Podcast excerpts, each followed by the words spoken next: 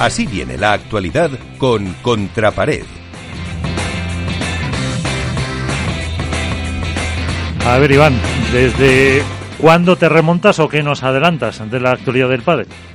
A ver, yo la verdad que he estado apuntando toda la actualidad desde que terminamos el máster, pero me gustaría empezar justo por lo último, lo que sucedió ayer en el mundo del pádel, en el cual eh, una empresa, Ultimate Paddle Company, eh, es la que se va a hacer cargo de los Challengers de World Padel Tour. Recordar, y si no lo saben, se lo decimos, es una empresa de, eh, perdón, de Valencia que va a gestionar los seis Challengers que se van a celebrar este año, todos en España, y que, bueno, el presidente es Jesús Ferrer, es un empresario valenciano vinculado mucho al mundo del deporte, es propietario de múltiples instalaciones deportivas, sobre todo en Valencia. Eh, el Suma Alfafar, que ha sido uno de los clubes del World Padel Tour de Valencia varios años, ha sido suyo. Tiene una fundación también, Trinidad Alonso, que con programas de apoyo a deportes olímpicos y otros eventos de Valencia. Gestiona también lo que llaman la alquería del básquet, donde está toda la base de competición del Valencia Basket. Está generando también, está eh, construyendo el arena, el arena de Valencia. Y bueno, yo creo que es una empresa mm, dentro de un grupo muy potente de, de Valencia. El grupo me parece que se llama de, de Mero Grupo 21 SL. Hemos estado investigando un poquito este grupo. Es un grupo que se creó en el año 2010 para eventos deportivos.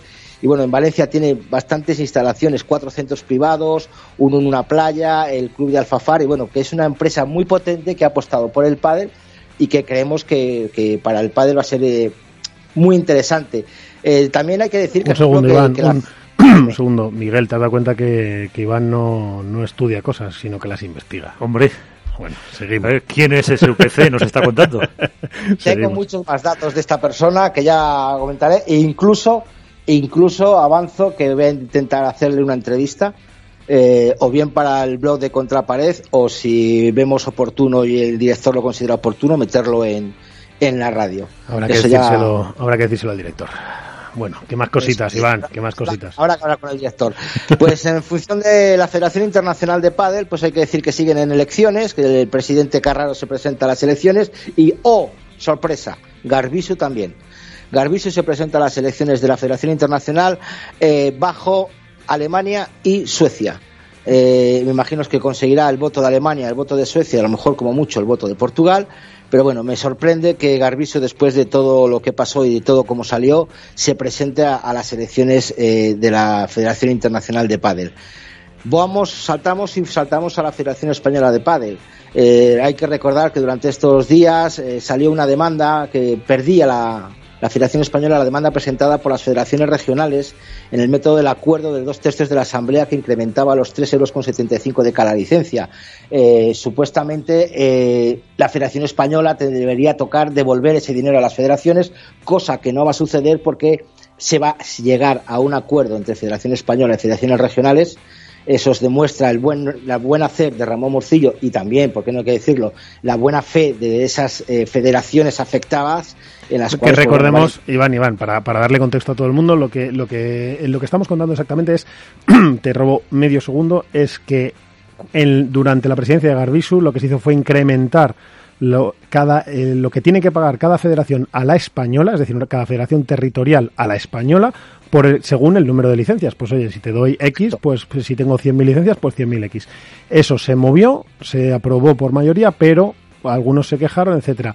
Esos, sobre todo, fueron la valenciana y la catalana, y ahora, ahora, tiempo después, han ganado y hay que devolverles. Ya está, solo era por dar un poquito de contexto. Supuestamente hay que devolverlo, cosa que no va a suceder, porque ya te digo, pues se va a llegar a un acuerdo entre todas las federaciones y ahí se, se ve la mano de Ramón y de las federaciones de intentar ir todos a uno y no de, porque si todas las federaciones buena noticia.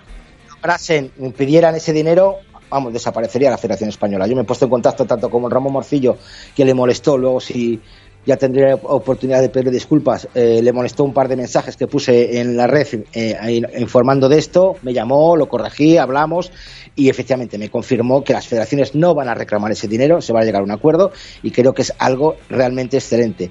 Eh, en cuestión ya más de pádel, desde la desde que se terminó el máster, está claro, el otro día os, os, oí que había habido muchísimos cambios de palas y de marcas. Yo creo que ha sido el año que más gente ha cambiado de marcas y de palas. El último me dice que fue Uri, que, que dejó dejó Combat y pasó a Sios, que lo comentaste tú, Miguel. Eh, Verónica Virseda dejó Víbora y se va a Barleon. Beluati dejó Barleon y se va a Combat. La, la, eh, la explosión de la marca Ciclón, veremos a ver eh, cómo, cómo, cómo sale esa marca. Y luego, pues bueno, durante todos estos días ha habido muchísimas cosas. La exhibición en Cancún de, de, de, de diciembre de Maxi Sánchez, Tito Yamandi, que va a ser entrenado por Sebrino Jesse, que eso no, no, lo habíamos dicho. Que Gaby Reca entrenará a Lucía Sainz, que ya lo vimos también en el famoso vídeo de, de Ibai Llanos. Uh -huh. Que la presentación de Manu Martín como entrenador de Liam Traín y Araujo y Peter Alonso, Cata Tenorio y Caterina Nogueira, las más veteranas de, del circuito se juntan también, esto fue el 5 de diciembre y ¿Qué más tenemos? Pues que Vela estuvo en Abu Dhabi también en una exhibición, que todo siempre es bueno.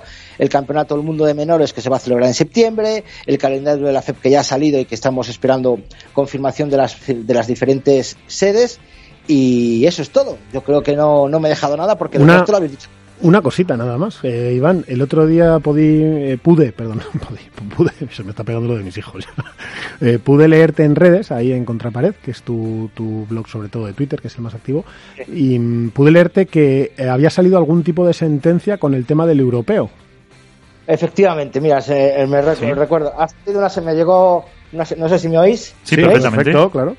Eh, me llegó un documento privado, pues una, de una fuente de las que muchas que tengo, alguna que tengo, en el cual salía un documento eh, en el que se disculpaba a la Federación Internacional de Padel de las tres demandas que había interpuesto la Federación eh, Portugal de Padel en función de, la Asamblea de, Mundial de Castellón, eh, la sanción que se le había puesto a Portugal, el Europeo de Lisboa, todas esas tres demandas han sido desestimadas por el GAES de, de Bruselas y por tanto la Federación Portuguesa de Padel y su presidente van a tener que rendir cuentas o pagar las costas. ¿La portuguesa o la europea?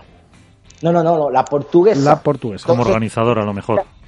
Eran demandas portuguesas, eran demandas de la Federación Portuguesa de Padel. No de la otra cosa es que eh, también se bueno en uno de los, en el tercer punto se indica que la Federación Portuguesa no está avalada, me parece. Es que no me atrevo a decirlo porque luego aquí se, se afeita un huevo con, con cuchilla.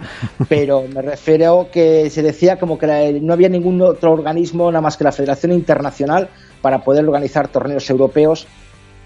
Total, que se anula el torneo de Lisboa. Uh -huh. No hay campeón, España no es campeón de Europa del año 2019. Bueno. Eso es lo, lo más significativo. Claro, y a efectos deportivos, pues eso todo lo que sí, supone. Sí, todo lo que supone de, de, de, de becas, económicos, etcétera, sí. Efectivamente. Bueno, ya lo hablaremos. Lo que tiene que negociar la Federación Española con los campeones de Europa y resulta que va a negociar con ellos algo que realmente es ilegal. Pues oye, vaya repasazo, Miguel. Muy completo. A, muy completo. Venga, vamos a seguir, ¿no? Pues eh, enseguida ya nos metemos en eh, materia con la tertulia.